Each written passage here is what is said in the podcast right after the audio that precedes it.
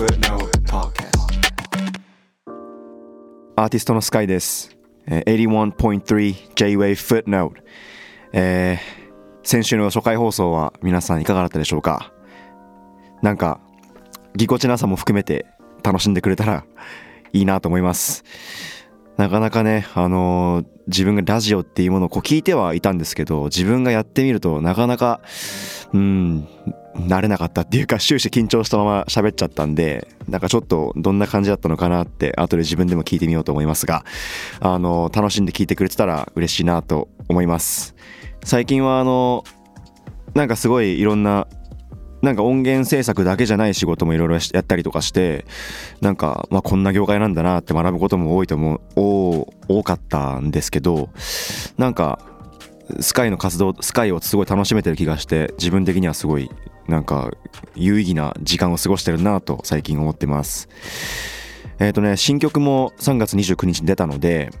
これも、えー、とスカイと自分の相棒であるビートメーカーユインとそしてあのシラップさんですね。3人で曲を出してあのなかなかダンサブルなクールな、まあ、ソウルも感じるような曲でとてもいろんな人からあの高評価をいただいてるっていうかなんていうかいいぜって言ってくれることが多いのでとても嬉しく思っています。なんか自分でもなんかリピートで聞いちゃったりとかして30分ベッドで起きたらまず聞いたら30分経ってたみたいなループで聴いちゃってるみたいな なんかのもすごいあってなんかいい曲だなってめっちゃ思います。今夜はですね2回目ということですけども、まあ、今日はあのこれから、まあ、番組どんどん続いていくと思うんですがその中で自分が話したいテーマだったりとかあのどういう人を呼んでどういう話をしたいのかっていうのをあの、まあ、すごい頭で巡らせていて、まあ、今回はあのこれから話すであろうテーマをですねちょっとかいつまみながらあスカイのラジオこんなこと言うんだなみたいなこんなことを話していくんだなみたいなものをこう掴んでもらおうと思ってあの目次っていうかねなんかとアブストラクト的なことをしようかなと思ってます。なんかちょっと捉え方によっては今日の回が一番大事なんじゃないかっていうね かあの考え方もできると思うんですけどもあのまずなんかヒップホップアーティストっていうか、まあ、アーティスト全体っていうかアティチュードについてすごい話したいなって思っていて、まあ、これ一人で話すというよりもあのゲストをしゃべゲストを呼んで喋りたいなと思うんですけどあのな結構そのうんラッパーだったりとかアーティストって結構一挙手一投足が大事になってくると思うんですよね。誰が何を言うかの世界だと思うのでもうアーティストの世界っていうのは。だからどういうアーティストがどういう音源を出したり例えば SNS でこういう発言をしたみたいなのって全てアティチュードとして結構リスナーに直接刺さると思うんですよね。なんかそういうのがあの自分もアーティストをしながらすごい大事だなって思う点でもあるのでなんかそこら辺について話したいなと思っています。でなんか結構ヒップホップの文脈で言うと結構ねお前はヒップホップじゃないだったりとかなんか俺はヒップホップだみたいなあの話がすごい、まあ、盛り上がって、まあ、来ると思うんですけど定期的に。なんかそういうじゃあヒップホップって何だろうかっていうねヒップホップの世界であのアーティストをするっていうのは、まあ、どういうもんなんだろうっていう。そもそもヒップホップって定義づけされないといけないのもいけないものなのかっていうね。なんかそういうところまで踏み込めたらすごいあの僕としてはすごい嬉しいことだしまあというよりも常に考えてはいたというか自分がヒップホップの世界に足を踏み入れる時点ですでに自分ではすごい考えていたのでそれをあのゲストを呼んでなんかすごい楽しく楽しくっていうか楽しくは違うな。あの深く話していけたらいいなと思ってます。であのまあアティチュードで言うとなんか考え方とか概念だったりとかいうのも話も重要なんだけど例えばどういう音源を出してどういう MV を出してでどういうファッションをしてるかみたいな話もすごい重要になってくると思うんですよね。なんか自分があのただのリスナーだった時ヒップホップオタクだった時にはあやべえ。今日の ASAP ロッキーが履いてる靴あっちいじゃんみたいな。なんかそういうのあったと思うんですよ。みんなね。誰しも。あのなんかそういうのって全部ねあのなんて言うんだろう。その人の印象に関わってくると思うんでなんかそこら辺も全部含めて話したいと思いますしあの特に最近はアーティストがめちゃくちゃ多いじゃないですか。だから結構みんなすごい MV とか出すんだけど特殊なんか突出してやばい MV ってなんか少ないっていうかあこいつマジやべかったなみたいな MV って本当に狂ってたりするじゃないですか。もう狂ってないと突出できないみたいな。なんかそういうのも含めてこう時代感みたいなのも合わせた合わせながら話していけたらすごい嬉しいなと思ってて。なんかこれはもう何て言うか自分の中で答えが明確にあるわけじゃないんですけどなんかすごい今ラジオ聴いてるみんなもねあのもうどこにいるか分かんないんだけど最近の音楽ってこういう傾向あるよなとか最近こういうアーティストのこういう発言とかなんか出してる MV とかってちょっとうん前までじゃありえなかったよねっていうかここがすごいよねっていうものをこう想起しながらね考えを巡らせながら聞いてもらえると嬉しいなと思います。あとねファッション。あのスカイってねあの実はファッションにめちゃくちゃ疎いんですよ。実はねあの 僕なんていうか大学なんか総合大学行って大学院に進むにつれてすごい自分の大事なことがなんかその勉強とかねあの研究っていうものがすごい大事に思えてきてなんかファッションとかも2の次3の次みたいなメガネとかも一生同じの使ってるみたいななそんなタイプだったんですよね。あの本当に中学生から中学生の時履いてたパンツずっと履いてるみたいな感じだったんですけどあのさすがにあのカメラの前に立つならさすがにちょっとなんか同じ同じ服着れねえなみたいな最初思ってだからラップを始めてからやっと B2 をかぶり始めたっていうね。なんかそういうなんか履くものかぶるもの全部気をつけようみたいな。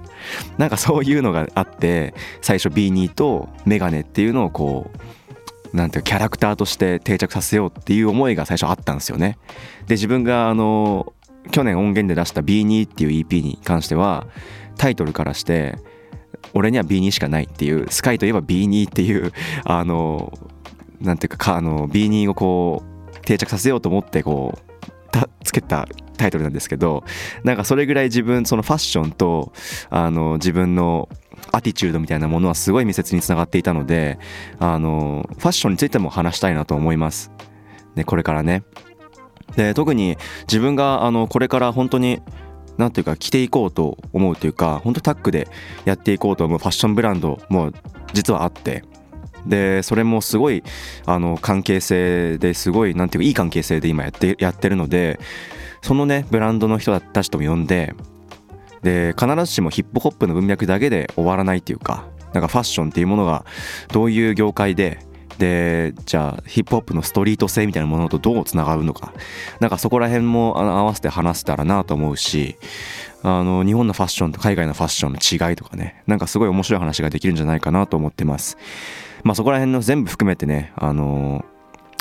なんていうかアティチュードとして捉えてそのそれをテーマに話したらいいなと思ってますね。すごい面白いですね。こうやって話しててもあやべえめちゃくちゃ話すこと出てくるなと思っちゃうんであのー、すごい楽しみになってきました。で楽曲のね結構フローとかについてもすごい話したいなと思ってて、うん、結構自分のスカイのフローってみんなどんな印象を持ってるのかなって思うんですよね。スカイのラップを聞いたことがない人はぜひチェックしてみてもらいたいんですけど結構僕自身はあのパーカッシブっていうかドラム的なラップをするタイプだなっていうそのそういうのすごい思っていてだからあの結構ドラムを聴いてると結構刺激をもらうことが多いんですよね。で特にあのジャズのドラム例えばスティーブ・スミスだったりとかあの本当に狂ったようなドラムソロを聴いてると負けたって思っちゃうことが なんかたまにあるんですよね。なんかそれぐらいすごいドラムのドラムを意識した意識したっていうか意識はしてないんだけどどうどうしてもドラム的になっちゃうっていうのがちょっとあってだからそういう意味でなんか僕のラップをこう聞いてみるとすごく面白いんじゃないかなって思いますリスナー目線としてね。でまあラッパーといえばラッパーというかまあどのアーティストもそうだけどやっぱ言葉を使うじゃないですか。リリックでね。だからリリックに焦点を当てて考えてみても面白いなと思ってて。でワードチョイスですよね。やっぱ優れたラッパーとか世界的に評価の高いラッパーってそいつが何を言ってるかっていうのが多分一番評価されてる。フロー以上に多分評価されてる気がしていて。で何て言うかなんですかね。こいつがどういう生い立ちでうんどういう環境で今音楽活動をしていてでどういうことを普段感じていてっていうのが全て言葉に現れると思うんですよね。だからそういうのがやばいフローの上に乗ってるっていう。で何ていうかワードチョイス。これはね多分うんその人にしかない言葉って必ずあると思うんですよ。どんな人間でも。自分の言語っていうか。だからそれをどう音楽で消化できてるか？なんかそこら辺も考えながら話したらすごい楽しいな楽しいかなと思ってます。でなんかあの僕はあの言語で言うと3カ国語程度こう話せるのでその日本語と英語と韓国語それぞれのそのワードのそのはめ方の違いっていうかなんかそこら辺もすごい改めて考えてみたいなと思ったしそれもねあのラジオで話せたらなめちゃくちゃ嬉しい楽しそうだなと思ってます。あともうフローとかワードチョイス以外にもなんか結構いろんなテーマあると思うんですけどヒップホップにおけるクルーって結構特殊ななんかものだと思うんですよね。クルーってめっちゃ聞くじゃないですか。ヒップホップクルーみたいな。で例えば自分の故郷の同じ同じ環境で育った人たちとクルーを組むとかあとユニットを組むとかビートメーカーとラッパーのあのコラボみたいなそういう形でクルー組むとか自分自身もクルーがあるしでなんかそのクルーってどういう存在なんだろうなっていうのを改めて考えてみたいなって思ってます。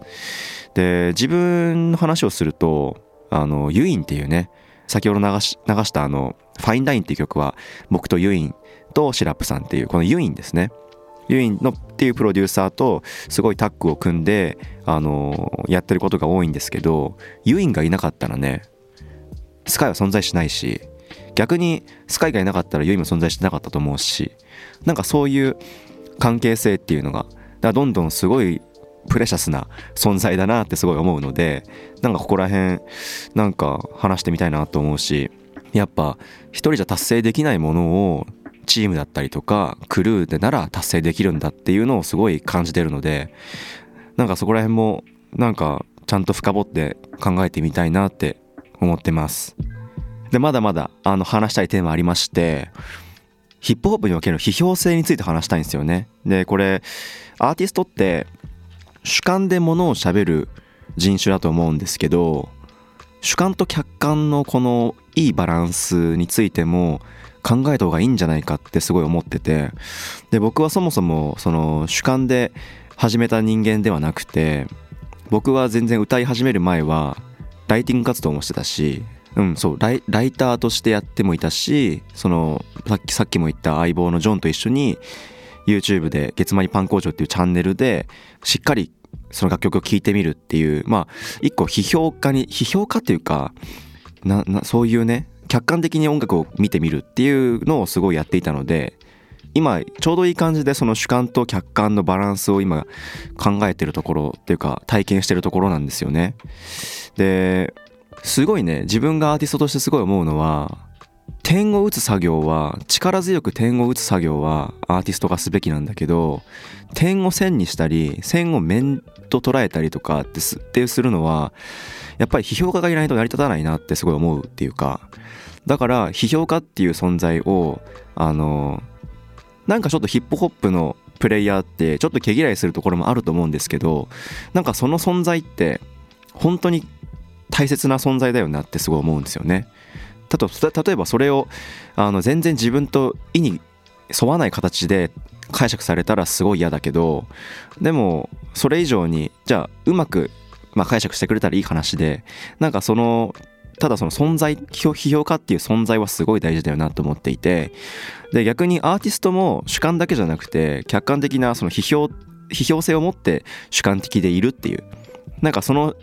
なんかポポスチャーというかそのポーズみたいなものは結構必要な気がしているんですよ。だからこの批評性について一回、まあ、これもですねゲストを招いて話せたらいいなって自分の中では思っています。でまあなんかヒップホップにおけるねこの何て言うかヒップホップとポップみたいなその間の話もねぜひしてみたしてしてみたいなと思うしあのー、なんかそこのいい塩梅みたいなね結構今ポップとヒップホップが結構融合する時期に来ていると思うんですけどでそれは例えば韓国のシーンを見ていてもそうですしそれが悪いいいとかじゃなくてなんかそういうポップさとヒップホップらしさみたいなもののそのバランスみたいなところも話したらいいと思っていてでちょうど韓国の今ヒップホップの話も出ましたけどなんかその海外におけるこのヒップホップシーンと日本のヒップホップシーンについてもぜひちょっと話してみたいなっていうかなんか僕はあのヒップホップとの出会いは韓国ヒップホップだったのですごい違いについて考えることもあるし韓国ヒップホップを聞いてきたあの年数の方が日本語ヒップホップを聞いてきた年数よりもやっぱ多いのでやっぱすごい今すごい比較できるっていうかなんかいい意味で比べることができるっていうなんかそういうと思ったのでいいいい機会なのでこれを機にちょっとうん比較してみようかなと思ってます。なんかそれなんか考える考える中ですごいいろんな気づきがあると思うし自分の楽曲にもすごいなんかいい意味で影響が来るんじゃないかなと思っていてあのすごい面白いんじゃないかなと思ってます。いや特にね今アジアのヒップホップってめちゃくちゃあの世界でもちょ注目されてる気がするし、まあ、特にあの、まあ、アジアのっていうか88ライジングだったりとかねあのアジアアジアっていうカルチャーを主体にしたヒップホップシーンみたいなものもすごい活躍してるしなんかそういったものも含めてそういうプレイヤーをねピックアップしながらあのぜひ話していけたらなと思っているしあのまあ、これもねどういうゲストを呼ぼうかなってすごい悩むところなんですけど一緒に話していけたらいいなと思っています。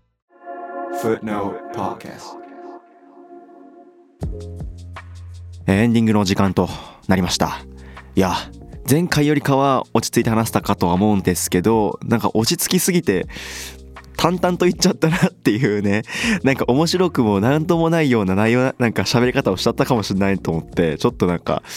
あのわかんないですけど楽しかった。でも自分的にはなんか楽しかったですけどあの